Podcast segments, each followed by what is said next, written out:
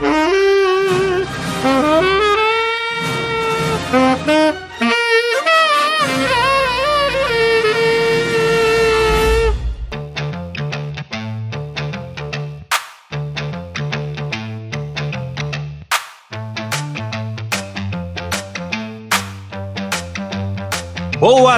tarde, boa noite e te pergunto, Nestor. Ah, cê, bom cê dia que... para quem?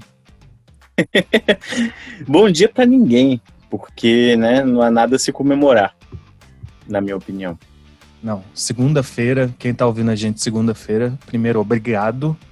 Segundo, boa sorte. Começando aqui o nosso segundo episódio do podcast Bom Dia para Quem? Onde a gente faz as análises em forma de conversa falada e a gente discute o que publicamos é, ao longo da semana no nosso site, load.com.br, onde a gente faz né, análises, reflexões, artigos sobre essas obras tão lindas que nos permeiam e nos distraem em tempos tão sombrios. Que poetizo, meu Deus. Até parece que a gente escreve maravilhas. Gostei. né? Então, Nestor, antes de começar o episódio, eu queria dar um recado para os nós, nossos três ouvintes. Ouvi dizer que aumentou de um, de dois para um. Então é uma progressão considerável, né? Acho que a gente tem que comemorar. Primeiro, agradecer a galera que ouviu o último episódio, deu um feedback positivo. É, um abraço forte, apertado e caloroso em vocês. Forte abraço! E o, e o segundo recado que eu queria dar é para a galera que quiser entrar em contato com a gente para continuar a discussão do episódio passado, pode mandar, né? Pode mandar um e-mail para a gente no nosso e-mail nestor.rabelo com dois L's e arroba load.com.br ou álvaro.viana com um N arroba load.com.br. Mas se você achar mais fácil, pode mandar um DM pra gente também no Instagram, que a gente lê aqui no próximo episódio e continua a discussão. É... é, assim, não há muito o que discutir, né? Porque a gente sempre faz argumentos fortíssimos, né? E dificilmente Isso. a gente erra, né? Não, Mas, ouso assim, dizer que depois que a gente discute, as pessoas não podem falar sobre esse assunto. Eu acho que é Eu isso. acho, inclusive, que os artistas estão começando a temer a gente, né? Você vê assim, eu mando mensagem para Demi Lovato, ela não me responde, então isso aí já é um medo, né? Do que pode ser escrito. Enfim, é, eu acho que não tem, mais, não tem mais o que falar, né? A gente não tem nenhuma mensagem, nenhum e-mail, então vamos começar no secão, Nestor. Bora. Aqui. Esse é, que é bom. Com, com, a primeira análise que a gente publicou na semana, se eu não me engano. É, eu escrevi uma crítica, né, do Ghost of Tsushima,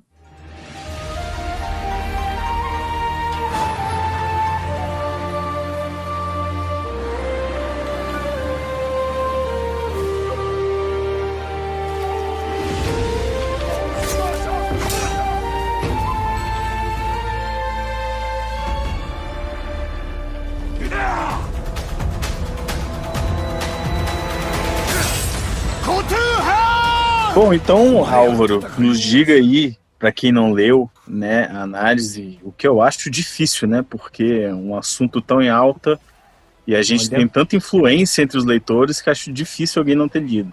Isso. É, mas de qualquer forma, explica aí para esses desatentos o que é que você achou do jogo. Eu li sua análise. É assim, um pouco de surpresa, porque é, é, era um jogo muito aguardado, né? Achei que ele seria fodão, mas pelo visto ele tem alguns problemas aí, né? Mas o que não diminuiu minha, minha vontade de jogar essa porra por, por, por mim próprio. Conta aí um pouquinho. O Ghost of Tsushima, ele é, é um bom jogo. Não ouso dizer que ele é acima da média. Parabéns, seu jogo é ok. tipo, voltando um pouco atrás, para quem não tá entendendo o motivo das risadas, a gente gravou um outro episódio antes e ficou inaceitável. E eu ficou. tinha dito que o Ghost of Tsushima era um jogo acima da média. Bom, então, repensando, cara, eu acho que ele, ele é um jogo ok mesmo, assim. Ele é um jogo na média. É, e eu centro essa, essa fala, assim, sobre ele justamente pelo motivo pelo qual ele foi publicizado, assim, que ele foi vendido como um jogo de samurai que te daria duas opções de você jogar tanto no caminho da honra como no caminho do ghost, né, que é, enfim, o caminho meio que desvirtuado dentro daquele universo. E assim, a história do Ghost of Tsushima começa quando os mongóis chegam na ilha de Tsushima, que é a ilha mais afastada do Japão, então o início né, dessa conquista em terras nipônicas, você é colocado no papel de Jin Sakai, que é um herdeiro do daimyo da terra de Tsushima, que o daimyo é tipo o, o lord, assim, dono das terras, né, por parte do, do nomeado pelo shogun.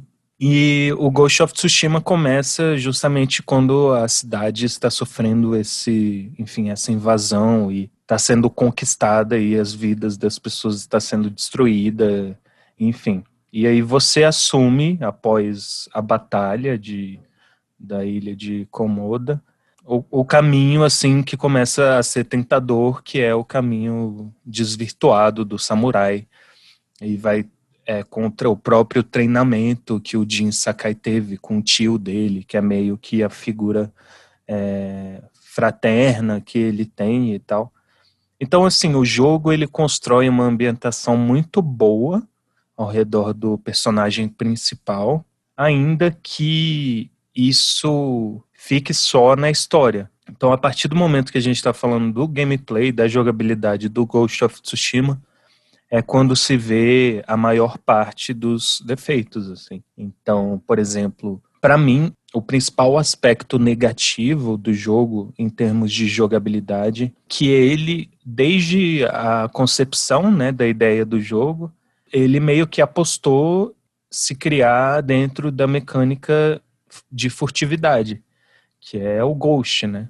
O, o próprio título do jogo se fosse, sei lá, Samurai ou Tsushima, sacou? Então, assim. Mas. E aí, assim, você passa dentro disso, né? Inclusive, outro aspecto que eu começo a citar na análise, que escolhendo por esse caminho, ele esbarra em muitos vícios, né, do jogo aberto, o que até suscita a própria discussão sobre a fragilidade da estrutura dos jogos de mundo aberto hoje em dia, assim. É, principalmente depois de uma saturação, porque eu acho que assim é, é, é um dos principais gêneros que se lança né, hoje em dia, num ponto de vista até mercadológico por parte das empresas, é o que pode render mais grana, assim, que, que as empresas podem, né, continuar produzindo conteúdo para continuar ganhando grana. É, porque tem isso agora, né? O nego fica lançando os DLCs, aí, tipo, aparece uhum. mais missões e aparece mais coisa para você fazer, para você comprar a parte. Eu acho, é, cara, e... confesso uhum. que eu preguiça disso demais. E isso cai também naquela discussão, né, que a gente já, já tinha conversado é, em relação a como é que o público também motiva isso, porque assim, não foi uma só vez em que lançaram um jogo tipo que tinha menos de 10 horas e o público caiu em cima, entendeu? Eu lembro que a última polêmica grande em relação a isso foi o The Order 1886. Não sei se tu vai lembrar. Era um jogo da Sony no, na lembro, época lembro. vitoriana e tal. Então, assim, ele sofreu um pouco disso, sacou? E eu acho que isso também acaba tomando um pouco a rédea do, do, do, direcionamento que as empresas vão colocar, entendeu? Mas enfim, não fugindo muito do assunto, ah, diz, diz. Não, isso é um problema grande, né, cara? Porque ou você tem um jogo que ele é muito curto e ele é, é leva pau por causa disso, né? Eu lembro que eu acho que algum dos máfias, não sei se o 2 ou 3 também foi criticado por causa disso. Ou você tem um jogo curto? que ele vai é, por ser muito curto, sei lá, 5 uhum. horas de jogo. Principalmente esses, esses, jogos que ter uma campanha, né? Que você não fica por uhum. aí fazendo bosta. É. é, cara, sinto saudade desses jogos, assim, que você tem um objetivo definido, uhum. tem que, né? Mas enfim. É, é, ainda, que... ainda existe, assim, né? O negócio é a tendência dos triple A's, que é absurda de. Caralho, esqueci a expressão, velho. Quando você vai coisar a vaca. Matar a vaca? Não, velho. Tipo, quando você vai tirar o leite da vaca. Ah, é, ordenhar. É, tipo, ordenhar a, a, o, o, produto criativo deles, entendeu? Cara, então, assim. você investir 100 horas suas em qualquer coisa, cara, são 100 horas, velho, que elas é, não voltam eu, mais. Eu não vou falar nada sobre isso, assim. É, não. Não deixa a galera conhecer nada. o seu passado no Destiny. Quantas horas você ficou jogando? Hum. Então, e aí o Ghost of Tsushima. é, ele também tem Mas pontos é um positivos, assim. É, o, o, os principais deles são quando esses elementos, né, de, de, jogos de mundo aberto, eles têm sua própria identidade. Então, assim, eu me lembro, tem um, um rolê, né, no, no jogo que você pode encontrar fontes termais, assim, como o jogo é ambientado no Japão, né, e aparentemente eles têm a sua própria Caldas Novas lá. Você pode claro encontrar eles... essas, essas piscininhas, assim. E, e aí, quando você encontra né, esses colecionáveis, digamos assim, você pode refletir sobre dois assuntos específicos, assim, que é apresentado para você. E sempre tem a ver com algum aspecto da narrativa, entendeu? por mais que sejam duas, três frases, eu achei bem interessante, porque foge um pouco daquele negócio tipo de coletar pena no Assassin's Creed 2 e tal. Nossa e, senhora, velho. Né? Inclusive, assim, eu até cito Assassin's Creed porque a parte da análise que eu falo sobre que ele tem alguns vícios que é de 2009, eu tava lembrando justamente do lançamento do Assassin's Creed e de todo o histórico da franquia, que saturou também né, é, esse aspecto ah, eu acho aberto. que eles, eles levaram isso às últimas consequências. Cara, eu lembro que o 4, que é o, o Black Flag, que é o do pirata lá, uhum. meu velho, não consegui terminar de jogar aquele negócio não, velho, na boa. Uhum. Chegou uma hora que deu um ranço assim, velho. Porque lá e o próprio Odyssey, né? Separou também. Deu uma parada, cara. Mas o Odyssey eu ainda joguei mais porque teve um momento que eu fiquei obcecadíssimo, assim. Uhum, uhum. Mas eu pretendo retomar em algum momento da vida. Entendi. Mas isso sempre acontece comigo. No Homem-Aranha eu fiquei um tempão sem jogar também, depois eu voltei e zerei. Uhum. É porque realmente, cara, se... cara, eu já devo ter jogado, deve ter umas 30 horas de gameplay, sacou? E ainda, uhum. velho, nem cheguei na segundo, segundo nação lá, ou na, na uhum. terceira. Sacou? Eu falei, caralho, isso nunca vai acabar.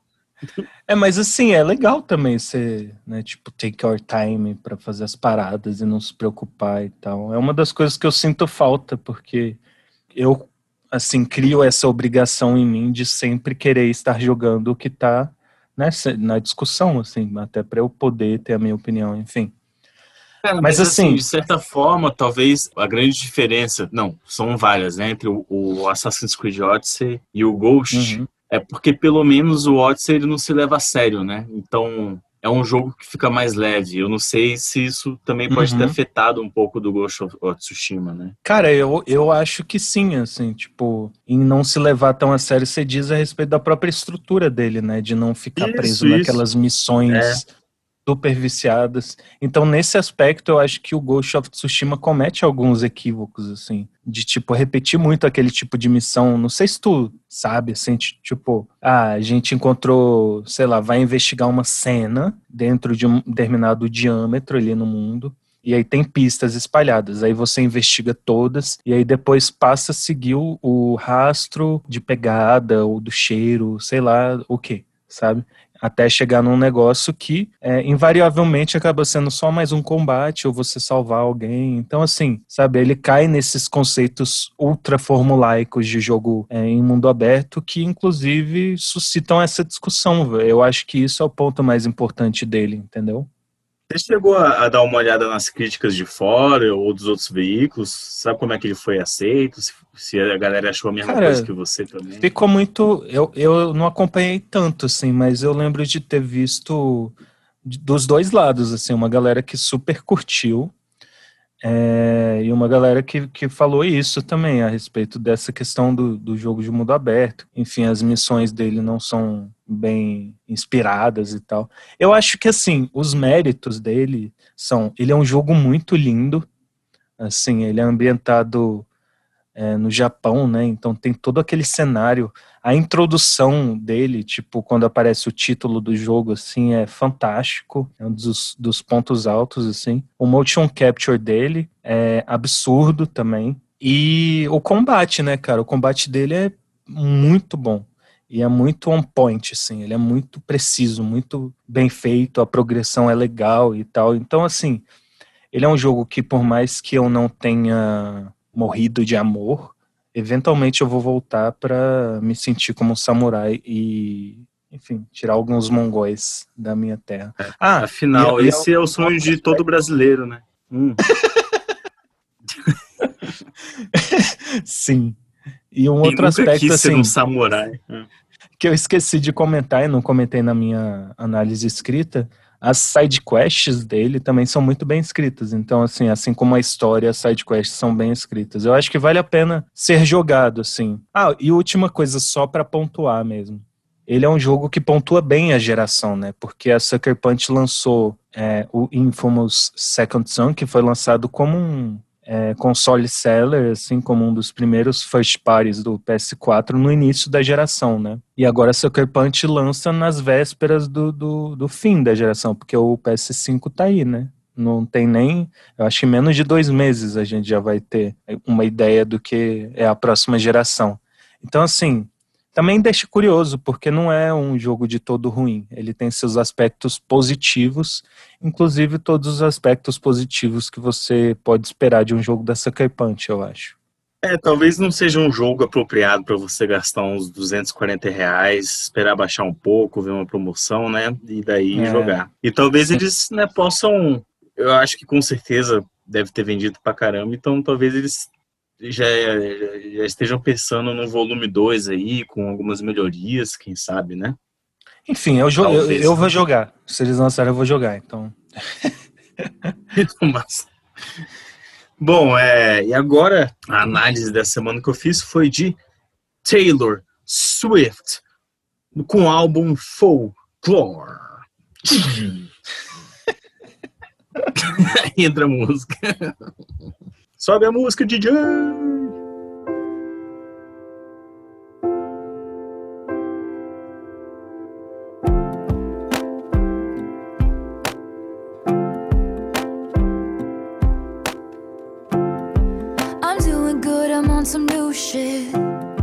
Nestor, eu queria começar a discussão a respeito desse álbum, que para mim foi muito curioso né? Eu não sou muito ligado no mundo da música, mas enfim, justamente por isso eu te faço essa pergunta. Como é que você analisou esse álbum da Taylor? O que, que você achou?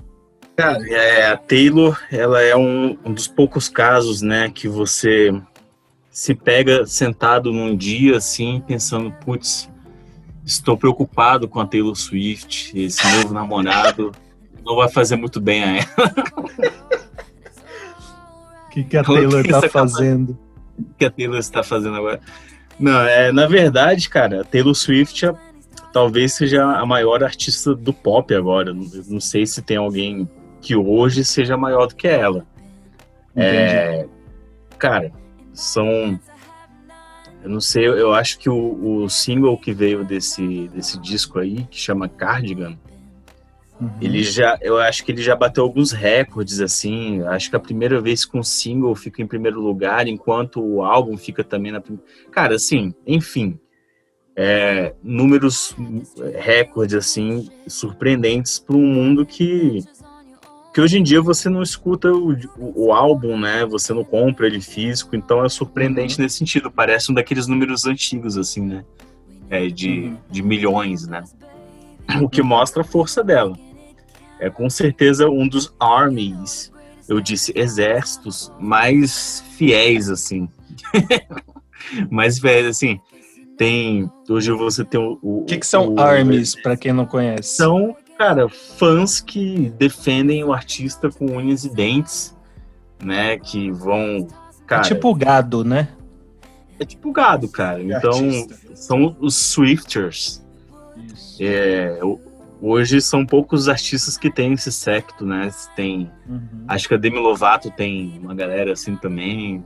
Aqueles coreanos do BTS, né? Esses K-popers, K-fans, uhum. que são insuportáveis no Twitter. Então tem todo, todo esse rolê, né? E aí tem a, a, a Taylor que ela, ela tem uma carreira é, meio que diferente, porque ela não começou no, no pop propriamente dito, ela, ela começou no country, uhum. que é um estilo muito popular nos Estados Unidos, mas que ao mesmo tempo é como se fosse aqui, né? É muito zoado, assim, pelos próprios americanos no country, fora uhum. né, do meio oeste americano.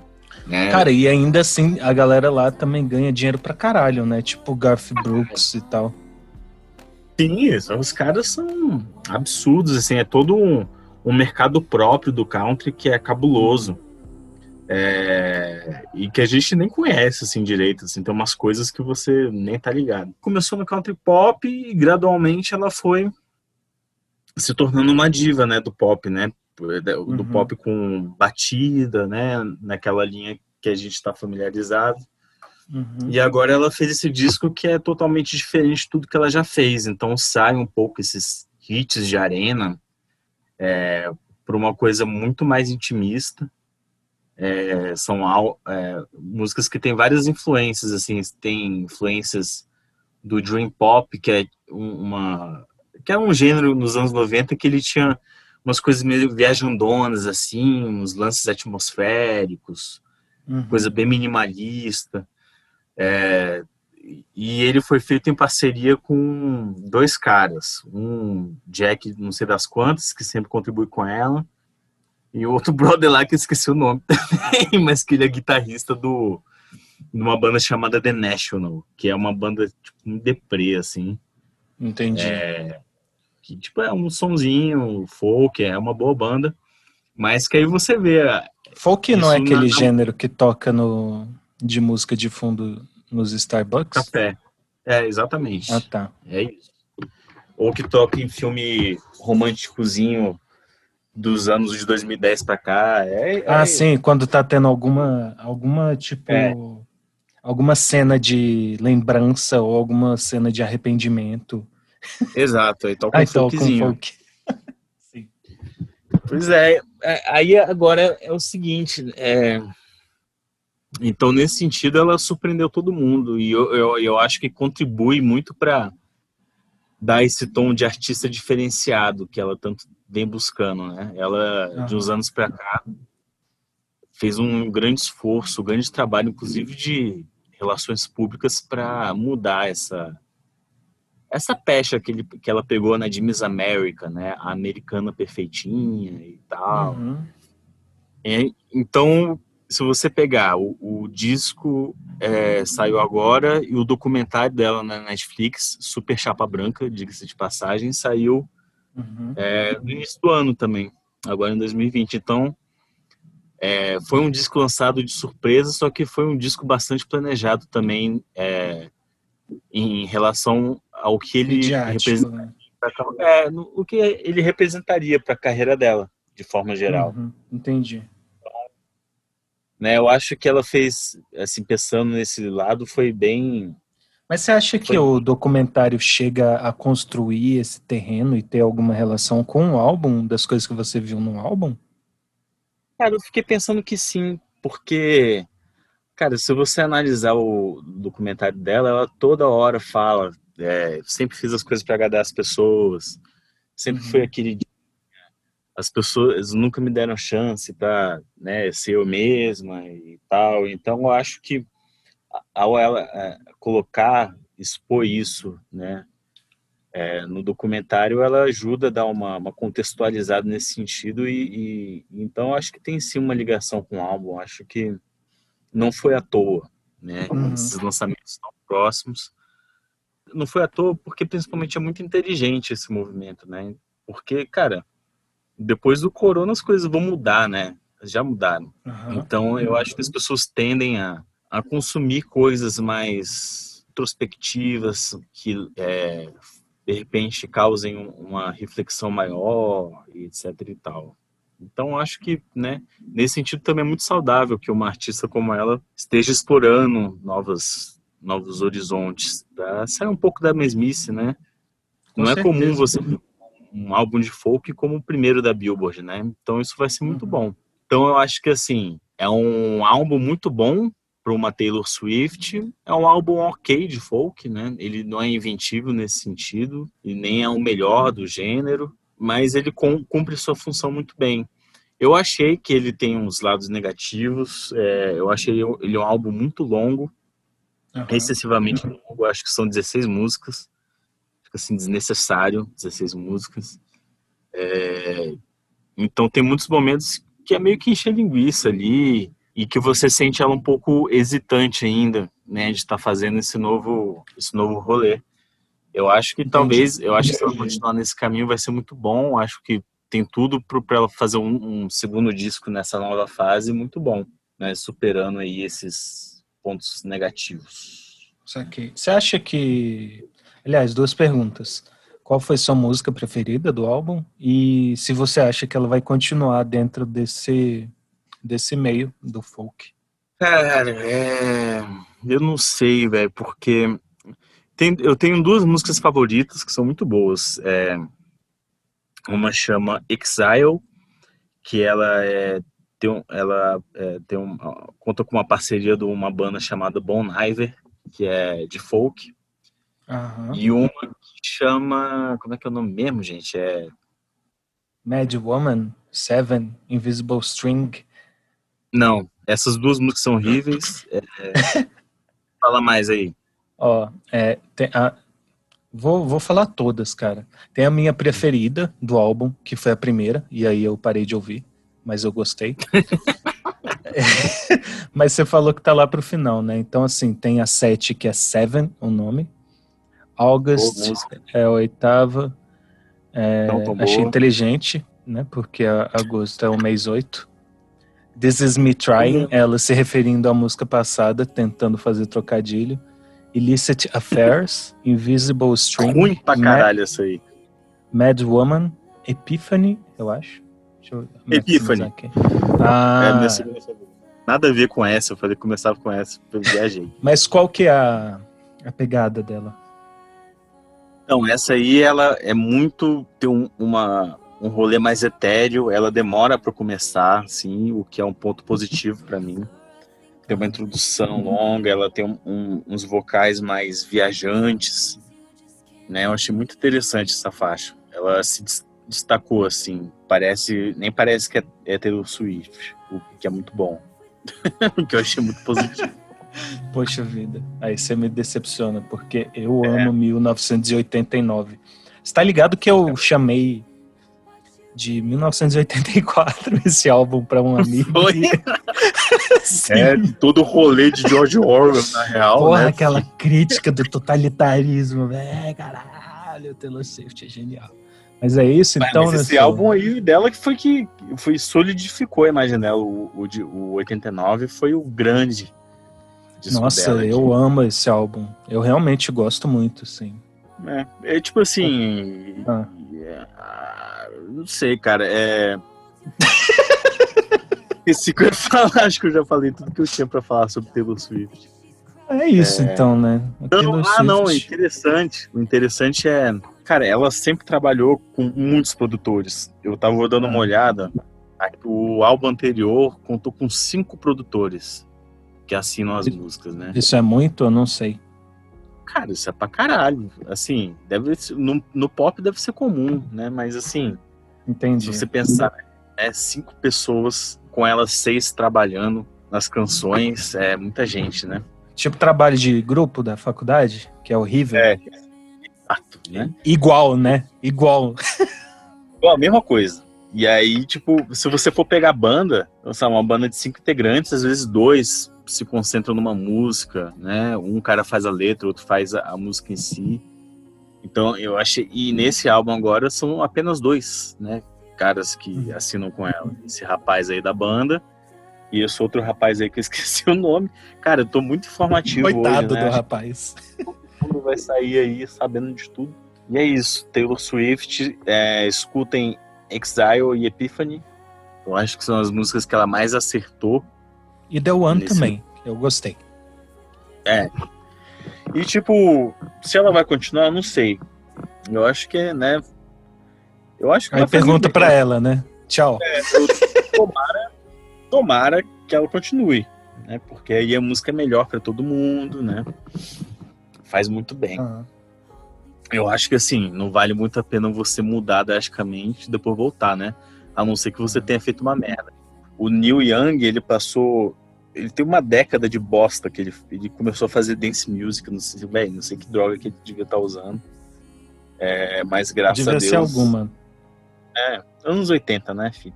Foda. É verdade. Foi isso Pelo aí? Swift é isso. I rest my case. Ok.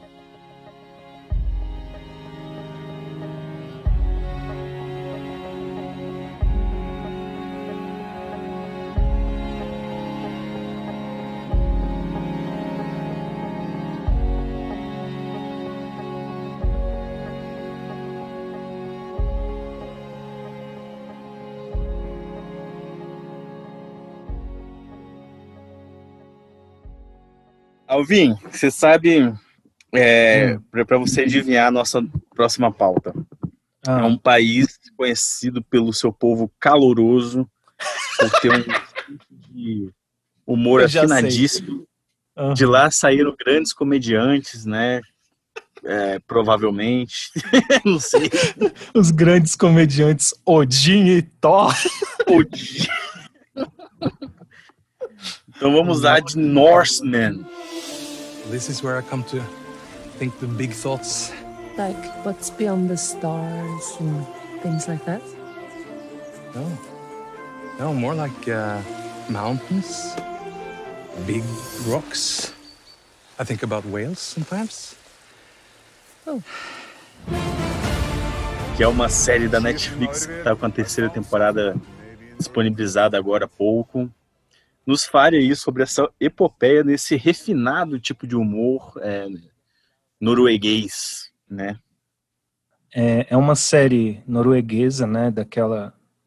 Enfim, desse, desse blocão aí que vem sendo feito ultimamente pela Netflix, que é adquirir séries de nacionalidades que não são norte-americanas, né, e comprar para ser transmitida dentro do serviço. E a terceira temporada foi lançada recentemente, se eu não me engano, tem duas semanas. Cara, Norseman é bem ruim, viu? Te falar. Gostei não. Achei meio estranho esse negócio. Achei uma merda. Cara, Parabéns, então, é porque é o, o, o negócio de, de Norseman, é, ela, é uma tempo, ela, ela é uma série que, enfim, óbvio, né? Não se leva nada sério.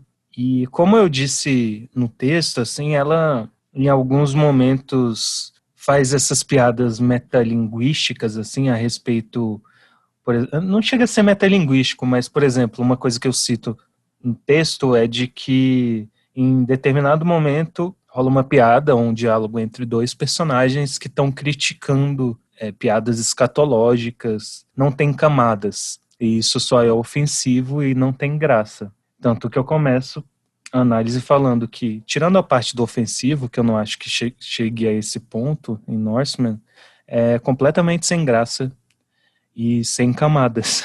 Porque, enfim, o principal ponto que eu reforço aqui, por falar isso, é uma que, que ela acha a sua fórmula, de como fazer o humor, que é inclusive muito benéfica, assim. É, é o que você esperaria de uma série de comédia na época dos Vikings, que é essa sobreposição das situações, né, da realidade de daquela época com situações atuais, assim, tipo de contexto atual. assim, você tem algumas é, situações que, por exemplo, você não imaginaria de existir naquela época. Eu me lembro de um, uma passagem dentro da série que o Orm, que é um dos personagens lá, tá fazendo parte do grupo de escravos, assim. E aí, assim, ele é uma pessoa super Michael Scott, assim, ninguém gosta, mas ele só é sem noção. Ele não é, tipo, fofinho e gente boa igual o Michael Sim. Scott, sabe? E assim. e ele é um filho da puta dentro da vila e tal. O bicho tá, tá sempre pronto para dar um golpe, etc. Assim. E aí, quando ele vai para os escravos, nem os escravos gostam dele e tal. E aí, em determinado momento, os, os escravos estão tendo uma confraternização, assim, e não chamam ele, sabe? E aí ele fica todo né, triste e tal de ter sido excluído. Então, assim, são, é esse tipo de, de situação que a série traz, entendeu? São contextos que na atualidade você se familiarizaria, mas não imagi imaginaria isso, né, na época de, de nórdicos e tal. E aí, assim, a série satura isso, entendeu? Tipo, lá na terceira temporada eles ainda estão usando esse tipo de humor e não tem nenhum outro artifício que você perceba que, enfim, te faça querer continuar assistindo aquilo, entendeu? E isso acaba sendo ainda mais reforçado quando você tem algumas atuações assim que são bizarríssimas de ruim. Por exemplo, o cara que faz o Arvid, que é tipo um dos principais guerreiros da vila, é tipo um gordão assim que parece gente boa e tal, mas o cara é uma porta, entendeu? Tipo assim, E aí chega a dar raiva, porque não é nenhum negócio de, de profundidade do personagem. Só parece que os roteiristas tiveram preguiça, entendeu? Então, assim, esse humor dessa, né, desse contraste de situações cansa na série. E aí perde, perde muito a graça. E isso é irônico, né? Porque, assim, em determinado momento da segunda temporada, os roteiristas estavam levantando a crítica acerca do que é humor, mas parece que eles mesmos não sabem, assim, né, como fazê-lo e tal. É. Porque também, assim, é, é um negócio muito arriscado, né, velho? Porque o que tem de série de, de viking e tal, que, enfim, com qualidades muito boas e etc. É, Vikings, né? né? É absurdo, assim. Então, assim, é, é arriscado, tem seus pouquíssimos bons momentos. É, e ele, como uma dessas séries produzidas nesses países que eu não lembro como é que é, do, do leste europeu, do, do oeste europeu, do norte europeu, enfim, foda-se. Europa, que né? tem alguns atores do, do, da Lily Hammer, que é uma série que eu amo. E, ah, massa, hein? Legal. Pois é, e, inclusive um dos personagens mais engraçados do Lilyhammer perde, perde totalmente o brilho aqui. Na primeira temporada só ele consegue fazer, enfim, algumas situações tipo de humor corporal, assim e tal. É, mas, cara, no, no geral eu não, não recomendaria não, viu? Nossa, é bem ruinzinha. Cara, é, comédia é um negócio complicado, velho, porque para ser, cara, é muito mais difícil você escrever comédia do que você escrever drama, por exemplo. Nossa, com é, certeza. Porque se tu erra o tom, você erra tudo, cara. Você acabou Sim. a série, né? Cara, uma série que tem que é espetacular e acerta o tom de, eu não vou falar desde o primeiro episódio, mas desde o segundo. O The Office, por exemplo, e eu não tô nem comparando, porque é uma injustiça do caralho comparar qualquer comédia com The Office. Mas o The Office é um belo ponto que vai justamente na contramão do que é a Norseman, entendeu? A respeito do roteiro, de como um bom roteiro faz a diferença pra você fazer uma comédia efetiva, entendeu? E é, é. isso, cara. Eu acho que não merece nenhuma discussão adicional. Vamos, Nestor, para as indicações? Vamos, vamos, vamos, vamos. Bora. Pode começar.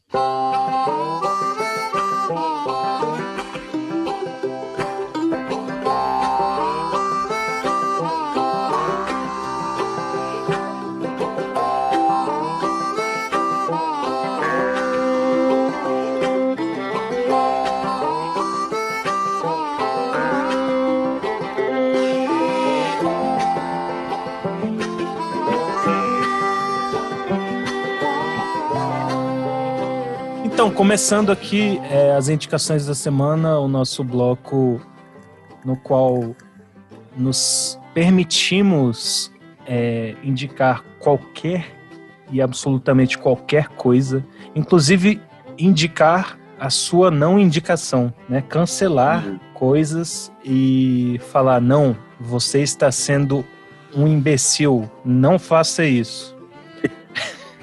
Eu exagerei, Nestor? Não, mas eu acho que é isso mesmo. Tem que mandar tomar no cu. Não sei. É, Então, Eu ó, tenho uma indica. Ah, vai, vai. vai deixa eu tu. começar. Você me permite começar?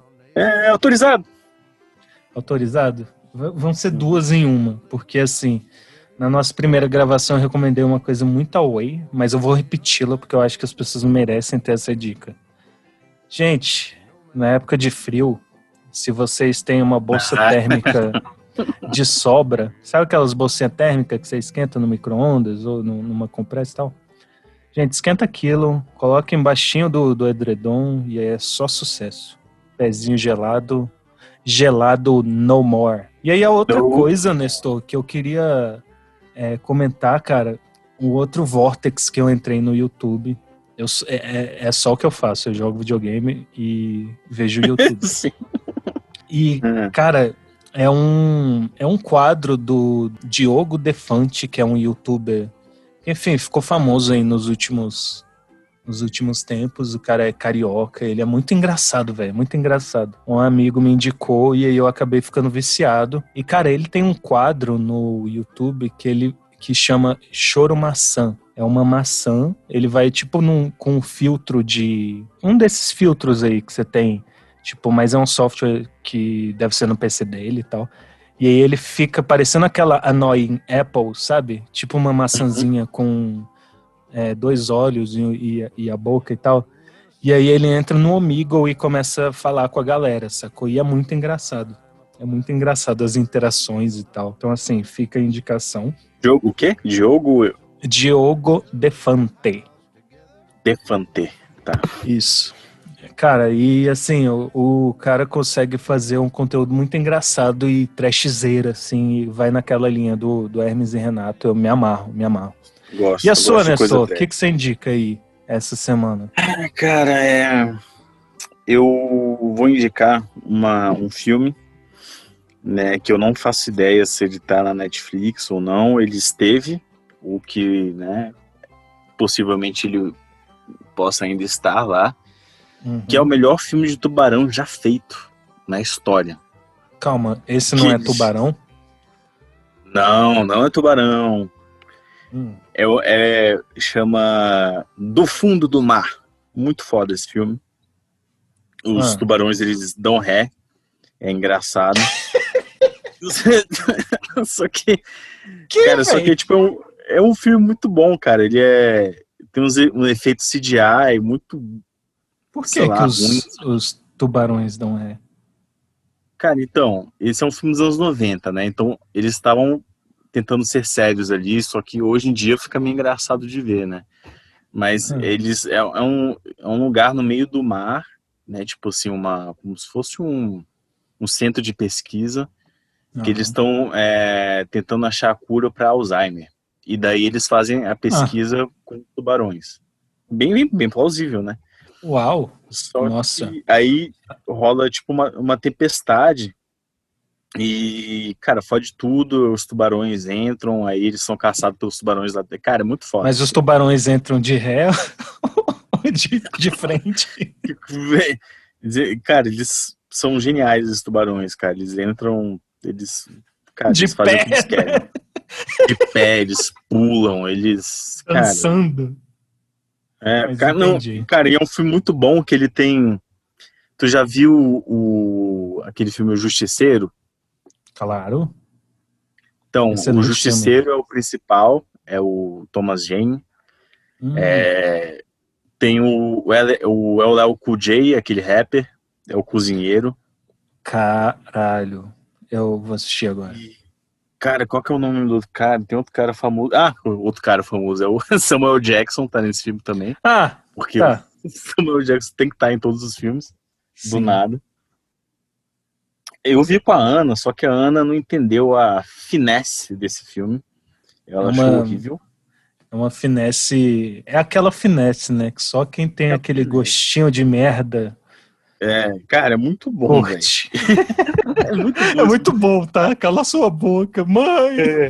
Cara, ela viu Mega Tubarão e gostou de Mega Tubarão e não gostou de, do fundo do mar. Então, cara, eu cobro ao menos coerência, né? Mas tudo bem.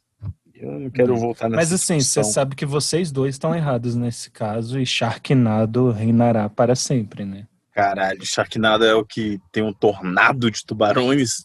Sim, Caralho. sim. Eu tô brincando, nunca assisti, mas deve ser bom. Deve ser É. ótimo, né, velho? Olha esse Deve- conceito. Deve ser bom pra ver bêbado, chapado, deve ser ótimo ver esse filme. É. Tá Exato. ligado que chama, tem um filme que chama. Qual o nome daquele cachorro lá? Chihuahua? Ah, já interessei. Já tô É um filme sobre o Chihuahua, cara. Caralho, 90% ódio, 10% Sim. tremedeira. Ou, ou Eu acho, eu lembro de ter lido que ele é, ele é o, o filme mais mal avaliado do Rotten, Rotten Tomatoes. Uou. Ele é. Cara, eu acho que ele tem na Netflix, pelo menos tinha. Nossa. Então é isso. Fica aí. Terminamos o episódio com indicações de merda. É, com- É. cometemos Aliás- essas indicações, né? Indicações excelentes, de finíssimo gosto. Pra que conquistar o ouvinte, né? Não é mesmo? Pra que querer que as pessoas ouçam nosso podcast? Cara, vamos aí. Lento e nunca. é como eu digo, lento e jamais. É, devagar e never. Mas beleza, gente. Ficamos por aqui esta semana. Nos acompanhem em. Quais são os nossos nossos coisinha, Nestor? Onde que as pessoas podem achar a gente? Você pode achar a gente nas redes sociais, é, Load no, com Y no final no Instagram, com um Load ponto ponto antes Y. Y. É, Isso. load ponto mais fácil, load.y.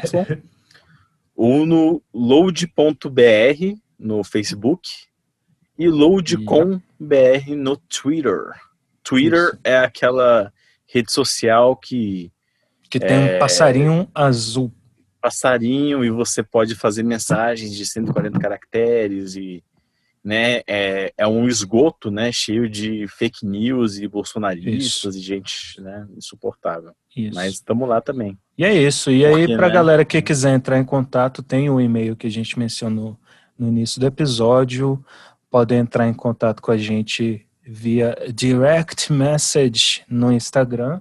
É, claramente, leiam as nossas análises que discutimos aqui. Gente, vamos continuar a discussão. É legal conversar. A gente estava só brincando. A gente gosta muito de conversar sobre as coisas. Inclusive, é, ajuda a gente a ter outros pontos de vista dentro desses assuntos.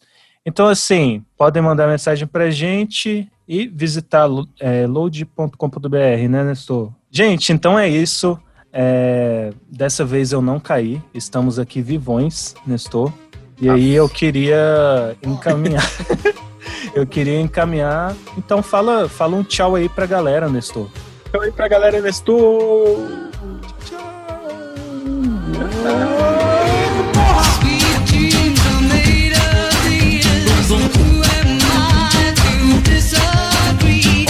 are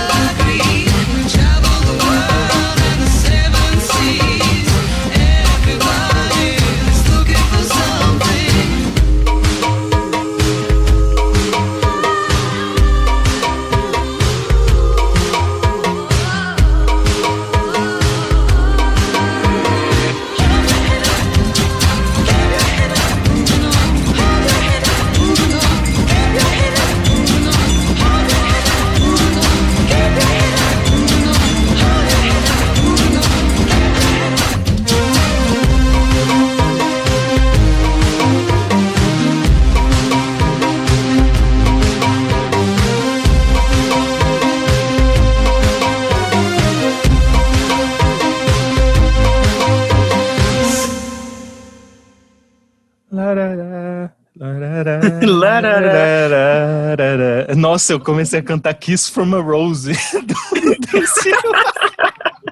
eu não sei por que só veio, tá ligado? Sabe o que, que eu lembro, velho? É, é aquele episódio de Community que o, aquele, o Dean começa a cantar isso no karaokê, ele se empolga, velho. Nossa, ah, muito bom. sim, que ele, tipo, faz um blackmail com o Jeff É. pra passar um, um sábado no shopping. Nossa, é excelente community, né, velho? É, ele fica aí de sugestão, se isso for pro, passar pela edição, assistam Community, cara. É ótimo. Enfim, musiquinha de novo. Lá, lá, lá, lá, lá.